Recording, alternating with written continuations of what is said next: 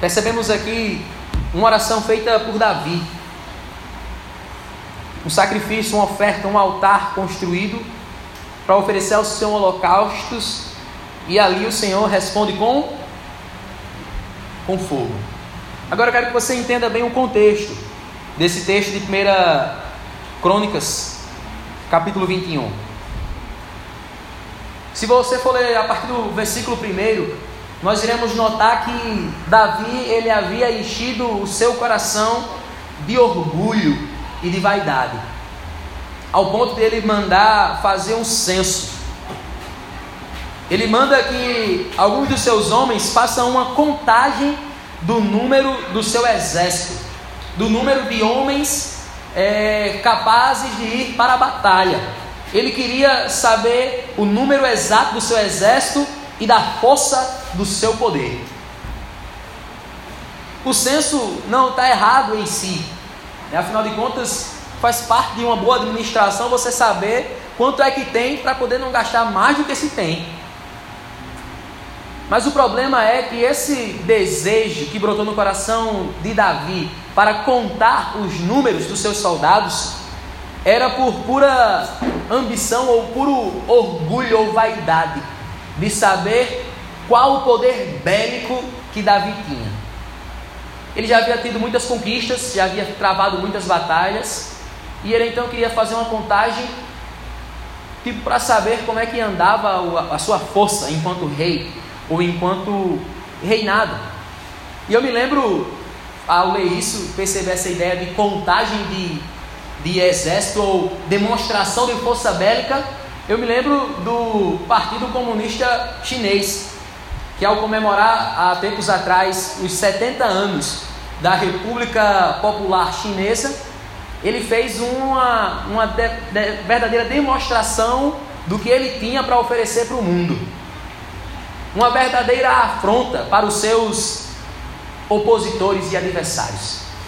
Xi Jinping, ele então se coloca diante de um mar de soldado naval, é, aéreo, terrestre, uma frota gigantesca, é, armas, inclusive eu creio que até nucleares. Você vai ver uma, sabe, aquela coisa, tudo parecendo um robozinho, marchando, tudo bem vestido, tudo bem bonitinho, tudo bem engomado. Agora, eu te pergunto, qual é a intenção de Xi Jinping de demonstrar isso ou passar isso na mídia? Se não dizer para as nações que ela chegou para ser a número um. Eles estão com tudo e com todo o poder necessário para enfrentar quem eles acharem que podem enfrentar. Então Davi mais ou menos fez isso. Ele fez uma contagem para ver o seu poder. Mas a verdade é, que isso não veio da parte de Deus. Se você for ler os primeiros versículos do capítulo 21, se na sua Bíblia estiver aberta, vai dizer que Satanás colocou isso no coração de Davi. O pai da, da soberba,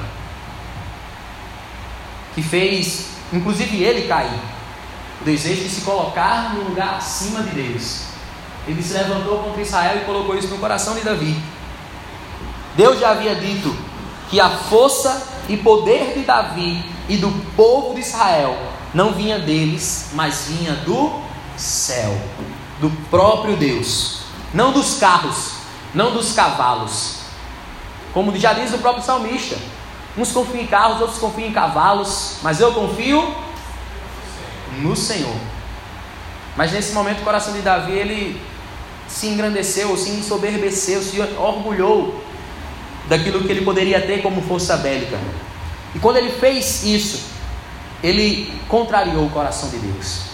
Quando ele fez isso, ele feriu o coração de Deus como que uma afronta dizendo que era a força de Davi e seu exército que sustentava e protegia Israel e não o braço do forte do Senhor. E o que é que acontece se você for ler o capítulo 21? Você vai ver que existiram consequências por causa deste pecado cometido por Davi. Após ele se arrepender, após ele colher as consequências de tudo que isso ele fez, Deus diz a Davi para montar um altar de adoração a ele. E então chegamos no texto que nós acabamos de ler. Esse texto que nós acabamos de ler conta-se essa história de Davi contando seu exército, falhando por fazer isso, Deus trazendo consequências. E Davi então indo agora aqui comprar um terreno a Araúna para poder é, levantar, erguer um altar e adorar o Senhor, porque Deus assim lhe havia pedido. Então, querido, eu quero abrir inclusive até um parênteses. A gente costuma muito a dizer que quando cometemos alguns erros, falamos sobre punição, né? Falamos sobre punição, sobre parece que nós estamos olhando para Deus como um Deus que é carrasco, um Deus que ele está à espreita, esperando a gente falhar para que ele então venha nos punir. Mas a verdade é, querido, que existe uma lei que rege a física e também rege o espiritual, que é a lei da semeadura. Tudo que o homem plantar, isso também ele vai colher. Então as nossas ações, elas geram reações, já diz a física. Nossas atitudes, elas geram consequências. A verdade é, querido, que se não fosse a graça e a misericórdia de Deus, poderíamos estar colhendo consequências, inclusive piores. Se nós fôssemos escolher ao pé da letra tudo que nós plantamos de desobediência, de teimosia, de pecado, grande seria essa essa consequência que nós iríamos escolher. Mas Deus é um Deus longânimo.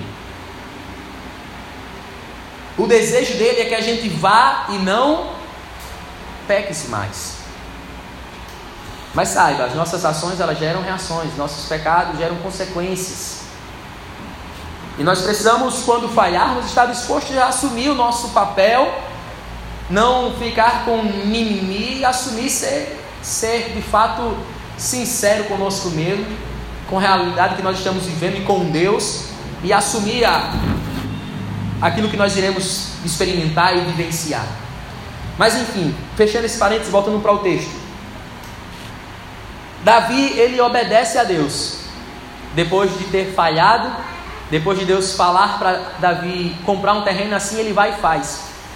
Davi, ele obedece a Deus, indo até Araúna, e ele compra esse terreno na Araúna, com a finalidade de fazer o que? Edificar um altar para oferecer ao Senhor sacrifícios, tanto pela expiação dos seus pecados, como também para que essa praga, essa consequência pudesse ser aliviada, anulada ou amenizada por Deus. Interessante perceber que a ilha de Araúna, ela fica exatamente no Monte Moriá, Monte este que Abraão ele oferece seu filho Isaac como sacrifício a Deus, e é ali que ele tem uma experiência com Deus, onde Deus se manifesta com providência na vida de Abraão. É nessa mesma região de Moriá que Salomão, no futuro, ele constrói o seu templo, o famoso templo de Salomão, aonde naquele lugar ficou marcado ou ficou oficialmente marcado como um lugar para adorar a Deus, um lugar onde Deus ali deveria então receber sacrifícios e adoração. Só que Araúna ele queria dar aquele lugar para Davi. Quando Davi fala Araúna, cede-me o teu terreno, quero comprar a preço justo. A primeira coisa que Araúna faz é considere-o seu. Vou lhe dar os bois, a madeira para fazer o, o altar, vou lhe dar o cereal para a oferta de cereal. O terreno é seu, use. Mas o que é que Davi diz? Davi diz um belo não. Então Araúna queria dar aquele lugar para Davi, mas Davi ele não aceita ele quer pagar o devido valor para que não ofereça a Deus sacrifício que não lhe custaram nada. Davi não quer dar a Deus um sacrifício que é de outro. Davi não quer dar a Deus uma oferta que custou a outros. Davi quer dar a Deus algo que lhe custou alguma coisa.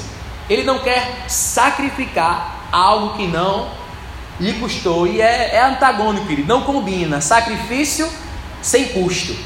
Não é sacrifício. Sacrifício sem custo não é sacrifício. Porque o nome já está dizendo. É um sacrifício que estamos realizando ou fazendo. Então, querido, nessa época, Davi, na época de Davi, nessa época que nós conhecemos do Antigo Testamento, Deus, ele habitava em templos físicos. Percebemos no deserto, Deus ele habitando na tenda do encontro, na presença ali da, da arca da aliança. Nós percebemos isso sendo transitado de lugares em lugares. A tenda era montada e desmontada, montada e desmontada, e não parava em um lugar. E na época de Davi, sim, era esse lugar onde Deus, ou a presença de Deus, se manifestava. Era esse o lugar do encontro da presença de Deus em templos físicos, em, em altares construídos. Percebemos em diversos momentos das Escrituras altares sendo construídos e Deus ali se manifestando com fogo, com provisão, com graça. Mas no Novo Testamento isso mudou. 1 Coríntios capítulo 3, verso 16. 1 Coríntios capítulo 3, verso 16 diz: Vocês não sabem que são santuário de Deus? e que o Espírito de Deus habita em vocês. Vocês não sabem que vocês são santuário de Deus e que o Espírito de Deus habita em vocês. Em João 14, verso 23, Jesus diz: Se alguém me ama, obedecerá às minhas palavras. Meu Pai o amará. Nós viremos a Ele e faremos nele morada. Olha que lindo. Se alguém me ama, obedecerá a minha palavra. E o Pai amará ele por causa dessa obediência. E nós viremos até ele. Faremos nele morada. O Pai fez morada em você, querido. O Pai não quis habitar em templos construídos por mãos humanas. O pai não quis viver em lugares feitos de pedras frias. Ele escolheu habitar em templos de carne e de osso. O pai decidiu habitar em corações fervorosos. O meu e o seu, amém? Hoje nós somos o templo e a nossa vida entregue no altar é a adoração de Deus, ou é a adoração a Deus. Nós somos o templo, nosso coração essa habitação dele, e a nossa entrega, a nossa obediência, as nossas atitudes, os nossos sacrifícios são a nossa adoração a Deus. O que é que João capítulo 4 vai nos falar? Que Deus está com os olhos sobre toda a terra procurando verdadeiros adoradores que adoram o Pai como? Por favor, me ajude. Em espírito e em verdade. E o que é adorar o Pai? Em espírito e em verdade. É adorar o Pai em espírito no sentido de orar em línguas. O que é adorar o Pai em verdade? É poder cantar canções é muito mais do que a música pode fazer, querido. Adorar o Pai em espírito e em verdade. É, orar, é adorar o Pai com o nosso interior e também com o nosso exterior. Adorar o Pai com aquilo que contém dentro do meu coração e também adorar o Pai com aquilo com o qual as minhas mãos fazem. É adorar o Pai com aquilo com o qual a minha mente pensa e adorar o Pai com aquilo com as minhas mãos operam e a minha boca fala. Porque saiba, querido, eu como já disse isso uma vez, temos a ideia da marca da besta como um símbolo literalmente cravado na nossa testa ou na nossa mão, mas é muito mais do que marca, é muito mais do que símbolo, é muito mais do que algo cravado que o diabo quer implantar. Quando eu vejo essa marca na testa, é muito mais do que uma marca, é um símbolo literal, mas uma ideia, sabe? É, uma, é um modo de pensar, é um modo de enxergar a vida, é uma ótica, é uma mentalidade. Qual mentalidade é essa? mundana, carnal, pecaminosa. O qual o próprio Paulo nos diz: não se amoldem ao padrão desse mundo, mas metanoia. Transformem a sua mente. Só por meio dessa transformação de mente que nós não permitiremos que o diabo implante na nossa testa a sua marca. Que é muito mais do que um número. É uma mentalidade, é um modo de enxergar a vida, é uma ótica de vida, é um ponto de vista. Se eu tenho um ponto de vista, isso naturalmente se manifesta em minhas ações e atitudes. Eu creio que seja a marca da mão. É aquelas as minhas ações, as minhas obras demonstrarão aquilo com a minha mente foi cravada. Não com pensamentos de Deus, mas com, com a ideologia do anticristo. É isso que ele pretende, é isso que ele tenta. Essa é a luta que ele tem tentado fazer. Mas nós não somos desses. Somos aqueles que foram lavados pelo sangue do Cordeiro, o qual o que tem em nossa testa é a palavra da verdade, o qual nós temos adornado em nosso pescoço é a mensagem do Evangelho da cruz. Amém? Nela pensamos dia e noite. Nela meditamos dioturnamente. Nela meditamos e nela pautamos a nossa vida. Ele é o nosso manual de fé e de prática, a palavra da verdade. Amém? Aleluia. Nós somos o templo e as nossas ações, a nossa vida, uma vida de entrega no altar do Senhor é a nossa adoração. Então, querido, por muitas vezes nós cantamos e declaramos, seja aqui ou seja em casa ou nas nossas células, declaramos que entregamos a nossa vida a Deus, declaramos que entregamos a nossa vontade a Deus, declaramos que entregamos os nossos desejos a Deus, nós oferecemos a Ele uma adoração, desejamos então oferecer de forma perfeita essa adoração, uma oferta real, sabe? Uma entrega motivada por esse coração apaixonado por Sua obra. E assim de fato nós precisamos nos manter sempre acesos, querido, porque o diabo ele vai querer roubar a nossa adoração. Ele não mudou. Assim como ele roubou, quis roubar a adoração lá no princípio, ele tenta roubar a adoração ainda hoje. Assim como ele quis atrair para ele a adoração, ele tenta com circunstâncias, com situações, com momentos, roubar a nossa adoração. E saiba, adorar o diabo não é escrever 666 na parede, botar a cruz de ponta cabeça, um símbolo do Bafomé e. Porque se você não está adorando a Deus, seja adorando a si mesmo, adorando ao seu emprego, adorando a sua, ao seu filho, se você, se ele conseguir desviar a tua adoração a Deus, ele já está satisfeito porque conseguiu sucesso. Se de alguma forma ele conseguiu distorcer a tua adoração que não seja a Deus, ele já canta a vitória. Então, querido, preste atenção, cuidado, porque o diabo ele continua tentando roubar a nossa paixão de adorar ao Pai em espírito e em verdade. Ele tenta, continua e luta para que a nossa adoração seja distorcida e deturpada, seja com atitudes ou com ações, ou com o desfoco da nossa verdadeira entrega. Que os nossos olhos nunca deixem de voltar para Jesus, porque foi por causa de tirar os olhos de Jesus que Pedro afundou. Foi pelo fato de tirar os olhos de Jesus e botar nas circunstâncias que Pedro começou a afundar. E foi por falta de olhar para o alto onde vem o nosso socorro, Davi olhou para o seu exército e achava que era por causa dele que ele conseguia conquistar as batalhas e as vitórias. Nunca foi e nunca será pela força do nosso braço, meu irmão. Nunca foi pela sua bondade, nunca foi pelas suas qualidades, nunca foi pelos seus talentos, nunca foi pelas suas boas qualidades. Você sim é uma boa pessoa, você sim tem bons talentos, boas qualidades. Glória a Deus pela sua vida. Mas nunca foi sobre nós. Nunca é pela força do nosso braço, nunca é por aquilo que nós podemos fazer, é tudo por Ele, querido. E que de fato, nosso desejo não só em cantar, mas em declarar: entrego a minha vida a Ti, tudo dou a Ti. Amém? Mas o que aprender com Davi e a sua atitude? O que aprender nesse texto, aonde Davi ele tenta comprar esse terreno, esse terreno a Araúna. E a primeira coisa, querido, que eu quero compartilhar com você é apenas duas coisas.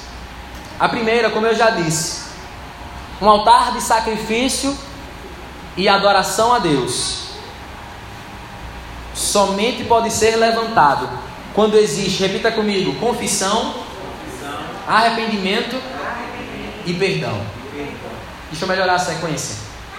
Arrependimento, confissão e perdão. Entenda isso. Essa é a matemática. Só conseguimos levantar. E não é podemos levantar, não. Nós só conseguimos levantar um altar de sacrifício e adoração a Deus através do arrependimento, da confissão e do perdão. Podemos correr o risco de, com os lábios, entoá-lo, mas o coração está longe. Saul ofereceu sacrifícios a Deus. Deus recebeu? Não, porque foi feita de maneira errada. Existe um jeito de adorá-lo. Existe uma maneira certa de adorá-lo. Graça não pressupõe bagunça. Repita comigo: graça, graça. não pressupõe bagunça. A graça não anula a ordem. Não anula a liturgia que agrada a Deus. Não a liturgia de primeiro a gente lê um texto, um salmo, canta uma música do inário, não é essa liturgia. Mas um passo a passo. Arrependimento, confissão e perdão. Sem isso, ninguém verá a Deus. Sem isso, ninguém se torna salvo em Cristo Jesus. Sem isso, ninguém herdará o reino dos céus. Essa foi a mensagem dos profetas, essa foi a mensagem de João Batista. Jesus pregou essa mesma mensagem. Pedro continuou nessa mesma linha de pensamento. Arrependam-se, pois é chegado o reino dos céus. Quantos querem construir um altar de sacrifício e adoração a Deus? Amém. Quantos querem fazer da sua vida esse lugar de adoração e sacrifício a Deus? Entenda, amado. Só é possível fazer isso quando existe arrependimento, confissão e perdão. A transformação de uma eira em um altar de sacrifícios foi um marco na história de Davi. Ali Deus ele não só perdoou o pecado de Davi, mas ele renovou a sua aliança com Davi. Ele restituiu a alegria de Davi da salvação do Senhor. Como eu sei que Deus perdoou Davi? Como eu sei que Deus ele renovou a sua aliança com Davi? Deus respondeu com com fogo. Deus respondeu com fogo os profetas de Baal não. Por quê? Porque o altar estava feito e construído de maneira errada. Mas Deus respondeu com fogo o altar de Elias? Sim. Por quê? Porque Elias fez da maneira certa e Deus manifestou a sua aliança. Deus manifestou a sua, a sua renovação de aliança com Elias e com o povo de Israel através dessa manifestação do fogo no altar. Então assim eu posso dizer, querido, que Deus renovou sua aliança com Davi nesse momento. Quando com fogo Deus responde. Quando com fogo Deus se manifesta, trazendo então graça, alegria, alívio ao coração de Davi. Naquele local, Deus mostrou sua graça, sua bondade, sua misericórdia com aquele que peca e se arrepende. Deus não mudou, assim acontece até hoje. Deus continua manifestando sua bondade, sua graça e sua misericórdia com aqueles que, depois de pecar, se arrependem. Arrependimento.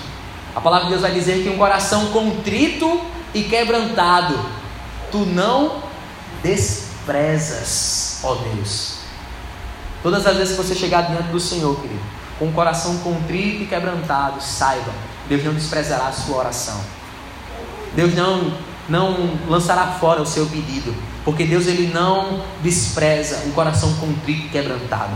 Mas um coração orgulhoso, um coração vaidoso, um coração egoísta, esse sim, Deus ele resiste. É por isso que ele espera que nós sejamos humildes como os pombos. É por isso que ele espera que o nosso coração seja simples, seja como o de uma ovelha uma ovelha é um animal que não, não traz é, não pressupõe perigo algum, porque é um animal sereno, pacífico. É ou não é? Ela faz, é.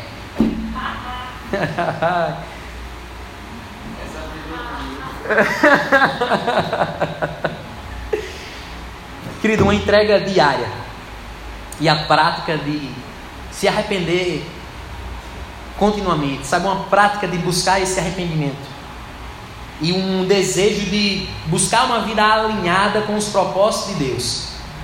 É o que sinaliza que a sua vida é um altar do coração, é um altar de adoração a Deus. Vou repetir. Você quer saber alguns sinais de que você está no caminho certo e que a sua vida de fato é um altar de adoração a Deus? Preste, preste bem atenção nesses três características: entrega diária a prática de se arrepender e um desejo de manter a vida sempre alinhada. Repita comigo: alinhada.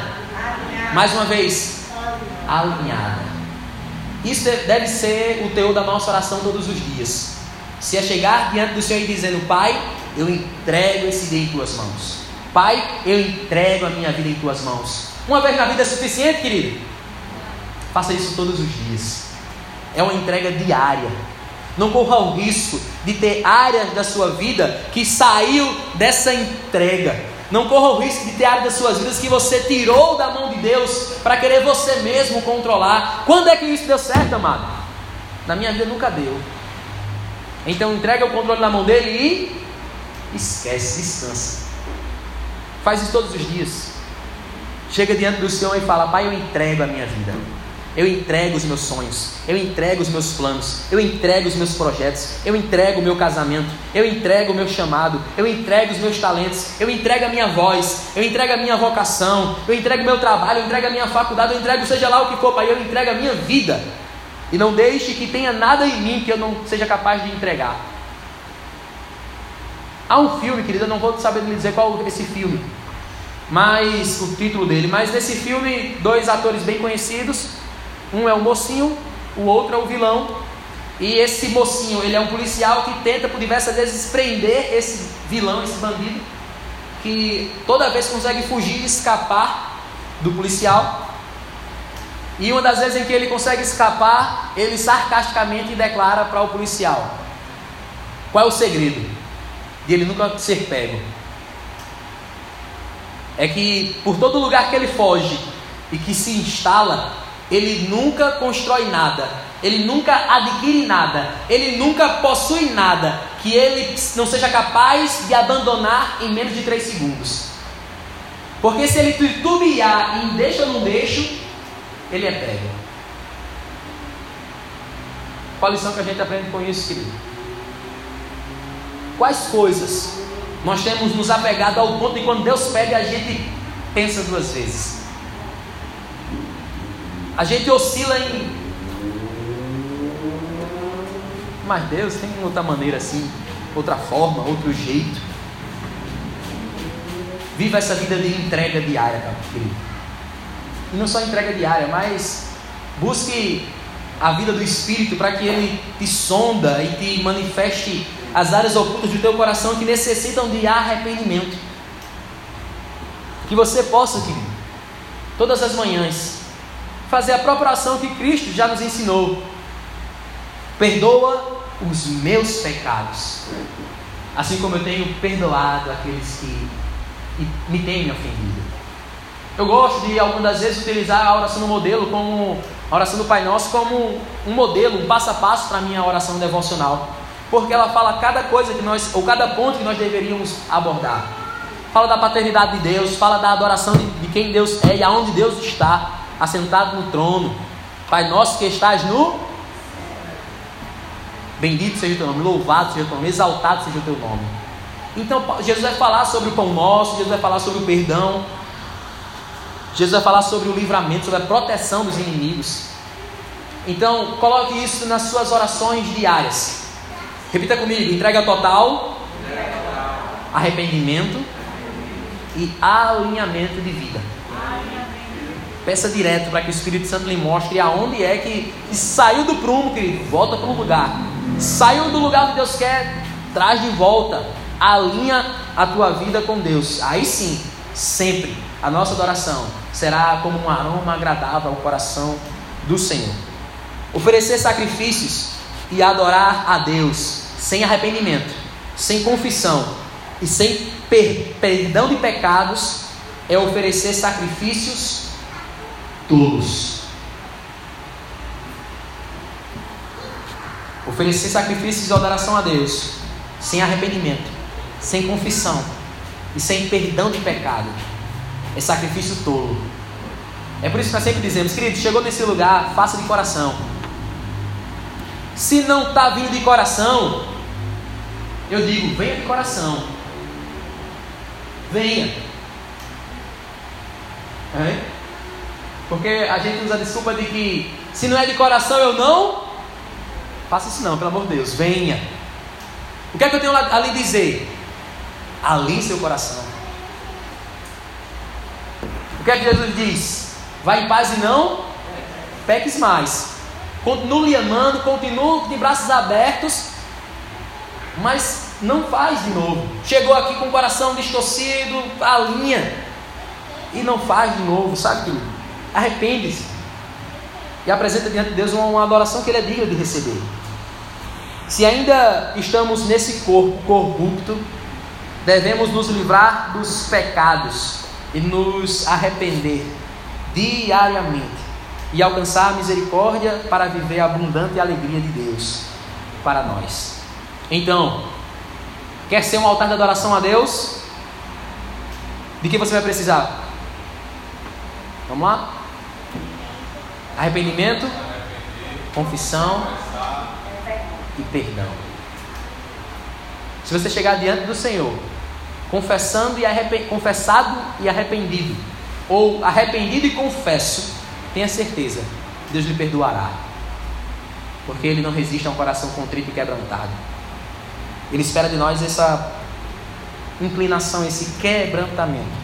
E o segundo e último ponto, querido: ser um altar a Deus vai exigir uma entrega de sacrifício. Olhe para a pessoa mais próxima a você e diga: ser um altar de adoração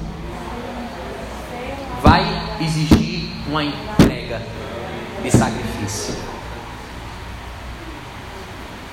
Davi foi firme ao dizer para Una, vamos lá, 3, 2, 1. Não, não, quero não.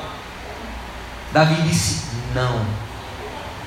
Faço questão de pagar o preço justo. Você vai encontrar lá no verso 24. Não darei ao Senhor aquilo que pertence a você, e nem oferecerei um holocausto que não me custe nada. Você já ouviu aquela frase que diz: a gente só valoriza aquilo que nos custa, a gente só valoriza aquilo que nos custa. Porque a tua, os teus filhos pegam o teu celular, trata ele com fé na hora quebrar joga no chão, bota de tela para baixo, vai assim, brinca de carrinho, porque ele não sabe o valor que aquilo tem. Ela não sabe o valor que, ou o preço, né? O valor quem tem a criança. O celular tem preço. O preço que aquilo tem. Porque a verdade é, querido, que não chegou ainda na conta da matemática, né? Ainda não custou nada para ela ainda não custou nada. Esse dia estava na casa do irmão fazendo uma visita. Ele tinha comprado o brinquedo para os filhos no mesmo dia. Aí um jogou um Beyblade e pum, ele começou a acender, aqueles que acendem. Aí o Beyblade era do outro mais novo, que ficou com raiva porque foi o mais velho que estava brincando com um brinquedo que era do mais novo. O mais novo pegou o Beyblade que era dele e jogou assim, ó, plá! Acabou-se luzinha, acabou-se Beyblade. O irmão olhou assim e disse: É por isso que eu não compro. não compro mais. Tá, por causa disso que não sabe o preço, preço dessas coisas.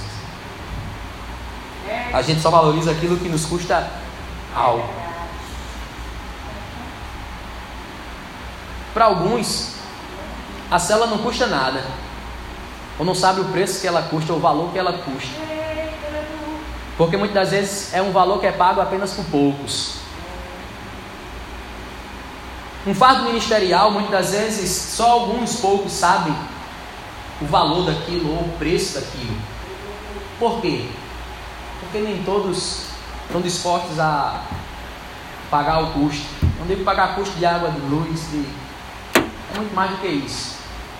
É perder pessoas para drogas, é perder pessoas para seitas, perder pessoas para homossexualismo. Quantas a igreja perdeu? E só alguns poucos sentiram falta. Ou só alguns poucos sentiram a cobrança desse custo. Porque a gente só sente ou só valoriza aquilo quando custa algo para nós. Essa frase ela cabe perfeitamente nesse contexto de Davi. E ela nos ensina que viver para Deus e entregar nossa vida como altar de adoração vai, vai nos custar algo. Vou repetir. Viver para Deus e entregar nossa vida como uma oferta de adoração, como um sacrifício vivo, vai nos custar algo. O que é que vai lhe custar? Não fala aqui de fazer por merecer a salvação. Ninguém está falando de pagar para ser salvo. Ninguém está falando aqui de pagar para merecer ser salvo, porque a salvação ela já nos foi dada lá na cruz. O sangue de Jesus ela já pagou todo o nosso pecado. Todo e qualquer sacrifício para a salvação e perdão dos nossos pecados já foi pago por Cristo na cruz. Mas viver uma vida de entrega, viver uma vida de adoração, viver uma vida de atitudes de amor, viver uma vida de entrega com um propósito, viver como um profeta nessa geração, ser o nazireu dos nossos dias, isso custa um preço. Você acha que é à toa que às vezes Deus levanta homens para ser destaque em nossa nação, ser destaque no reino dele? Não custou nada para aquela pessoa? Quantas lágrimas ela derramou? Quantos sacrifícios ela fez? E quando ela for para a luz, querida, ela precisa manter essa mesma dinâmica, não esquecer que não foi por ela, não foi, nunca foi por ela, sempre foi pela graça.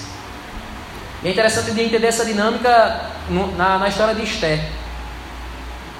A história de Esther vai dizer que não só Esther, mas outras mulheres, elas estavam sendo preparadas para o rei. Elas passaram por volta de três meses, três anos, sendo preparadas para uma delas ser escolhidas como rainha. E onde é que elas estavam sendo preparadas? Num areia, guardadas, no oculto. E o que é que o texto vai dizer? Vai dizer que, ó, quando você for na presença do rei, você pode levar o que quiser para se apresentar diante do rei. Sabe o que fez Esté se destacar? Ela não levou nada do que ela achava que deveria levar. Ela apenas levou aquilo que deveria ter levado. Ela não olhou e disse: Rapaz, vou levar um buquê de flor para o rei. Vou levar uma caixa de chocolate. Eu vou levar uma barra de ouro. Vai que ele gosta. E assim ele vai e se atrai para mim. Sabe por que isso não ia adiantar, querido? Porque tudo era, já era do rei. E muitas das vezes pessoas saem do secreto, saem do oculto, saem do anonimato, quando é para ser apresentado ao rei e começa a levar coisas, achando que é ele que está trazendo, achando que é ele que está levando, achando que é por força do seu braço, nunca será e nunca foi. Nosso coração, enquanto igreja precisa ser manter sempre aquele mesmo espírito de Esther, se apresentar simplesmente com aquilo que nós temos, sem bagagem, sem bagagem a mais, sem excesso, sem nada que é nosso. Amém?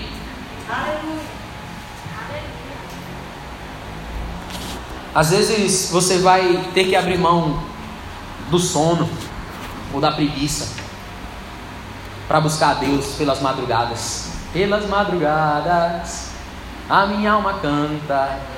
Ixi, Jesus, para mim é tão difícil acordar de madrugada. Demais. Às vezes vou ter que sacrificar um lazer, ou seja lá qualquer outra coisa, para levar uma palavra para alguém que está precisando. Num presídio, num hospital, numa clínica de recuperação para dependentes químicos.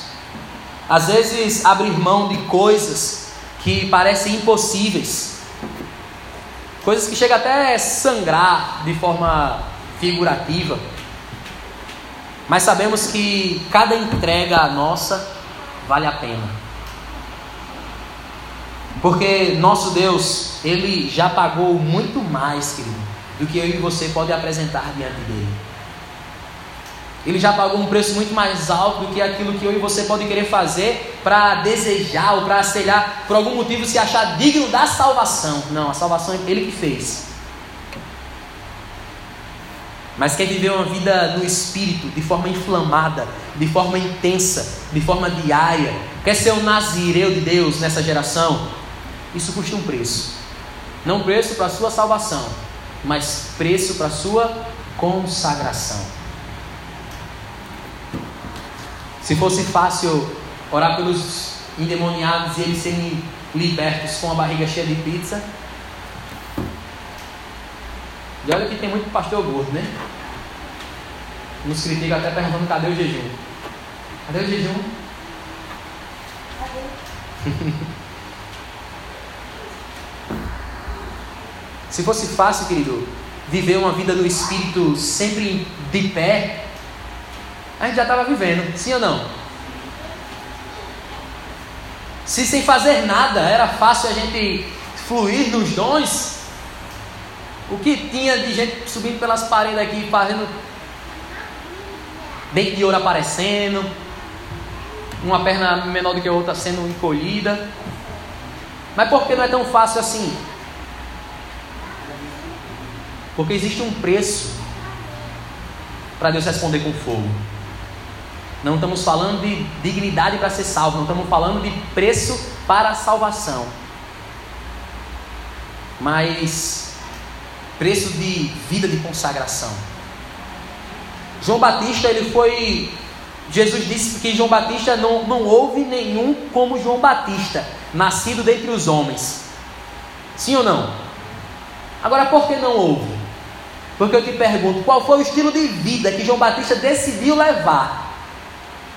Foi de sacrifício, irmão? Sim ou não? Total. Ele era ele era para ser sacerdote, ele abriu mão do sacerdócio. Usar roupa de sacerdote, roupa boa, com pedras preciosas, de sacerdote. Comer do, do sacrifício que é entregue para o altar de Deus, partes gordas de ovelhas, novilhos. Ele abriu mão de tudo isso para morar no deserto ele, ele, é, por ser filho de sacerdote e no futuro se tornar sacerdote, era para ele morar no templo, né? para morar nas dependências do templo. Olha que, que coisa honrosa. Quantos não querem? Ah, eu queria, mesmo era que nem, que nem o pastor, não precisar trabalhar para viver só da obra. Vai nessa. Corta o cabelo a 15 reais, a gente vai achar caro. É. Sabe, querido? Às vezes a gente olha e diz, ah, da, João Batista só se tornou o homem que ele se tornou. Porque ele abriu mão de muitas regalias, de muitas coisas. Porque ele entendeu que ele queria ser a diferença. Não só mais um. Não só mais um número no meio da multidão. Ele queria fazer a diferença. Te pergunto, você quer fazer diferença? Há um preço, há um sacrifício a ser pago, há algo a ser feito. Mas saiba, sempre vai valer a pena, porque Cristo já fez um sacrifício maior por mim e por você. Como eu disse, inclusive até domingo, falamos sobre a vida de Pedro, sobre abrir mão de tudo. Ele abriu mão de uma pesca maravilhosa. Imagina uma pesca maravilhosa, querido. Eu imagino que a pescaria que Pedro fez, pelo tamanho das redes que era usada, se a gente fosse espalhar a quantidade de peixe, esse, esse galpão aqui ficava cheio de peixe. E eu falo cheio, não é um bolinho no meio, não. Eu imagino uma pesca maravilhosa de quatro cantos das, dessa sala cheia de peixe. Porque não foi uma, uma pescaria grande não foi uma pescaria boa, foi uma pescaria maravilhosa. Quando ele sai daquele lugar de maravilha, que ele pisa em terra firme, o que é que ele faz? Ele deixa tudo para seguir Jesus. E a pergunta que eu preciso me fazer, pai, eu estou disposto a abrir mão de tudo para seguir ao Senhor.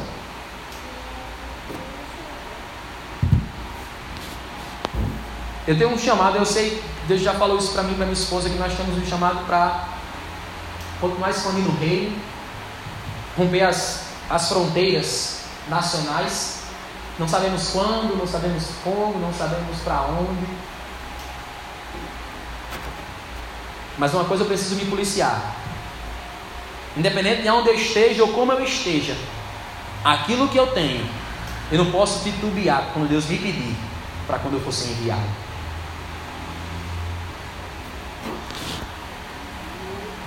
Nós só iremos desfrutando a pesca maravilhosa, como eu disse domingo. Sair desse lugar para um lugar maior. Sair não só uma igreja num bairro, mas ser uma igreja em uma cidade, em uma localização. Quando eu estiver disposto a abrir mão de coisas. Quando eu estiver disposto a abrir mão de tempo, de sono, de recursos muitas das vezes. Poder abrir mão, não, hoje eu não vou lanchar não, hoje eu vou entregar tudo. Deus ele olha por toda a terra procurando verdadeiros adoradores que possam adorar o Pai em espírito e em verdade. Ele não está procurando bons cantores, verdadeiros adoradores que vão adorar o Pai com sacrifícios no seu altar. Que sacrifícios são esses? A vontade de responder e você vai segurar a língua e vai dizer aleluia, Jesus. A vontade de dar o troco, de rebater a pessoa, sabe? De pisar no calo de volta. E você vai sacrificar para o nome de Jesus ser glorificado. Você vai glorificar para que ali, naquele seu sacrifício, um altar de adoração a Deus vai ser erguido. Que a gente não possa se apegar a nada disso aqui, amado, porque tudo isso aqui fica. O que importa é o propósito que nós iremos cumprir nessa geração. Hoje o altar somos nós. E a oferta é a nossa vida. Viva com um propósito de obedecer. Ame. Pregue a verdade do céu. Que a sua vida possa ser uma vida que manifesta arrependimento verdadeiro, diariamente.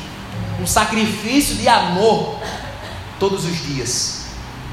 Um coração que é movido por amor e por gratidão, por tudo aquilo que ele é, fez, faz e fará em nós e através de nós.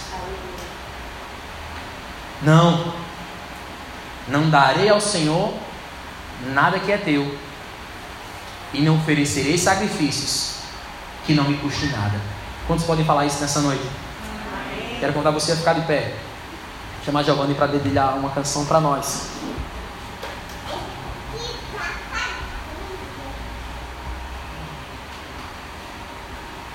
Eu quero que você ore sobre isso. Esse vai ser o sentido da sua oração agora, nesse momento. O que eu estou disposto a sacrificar diante do Senhor para ser uma voz profética nessa geração? O que eu estou disposto a sacrificar no altar do Senhor para neste ano viver essa pesca maravilhosa? O que eu estou disposto a sacrificar diante do Senhor para nesse ano viver algo extraordinário? E quando eu viver e alcançar e conquistar isso, que eu sempre esteja disposto a continuar sacrificando. Feche seus olhos. Faça sua oração ao Senhor.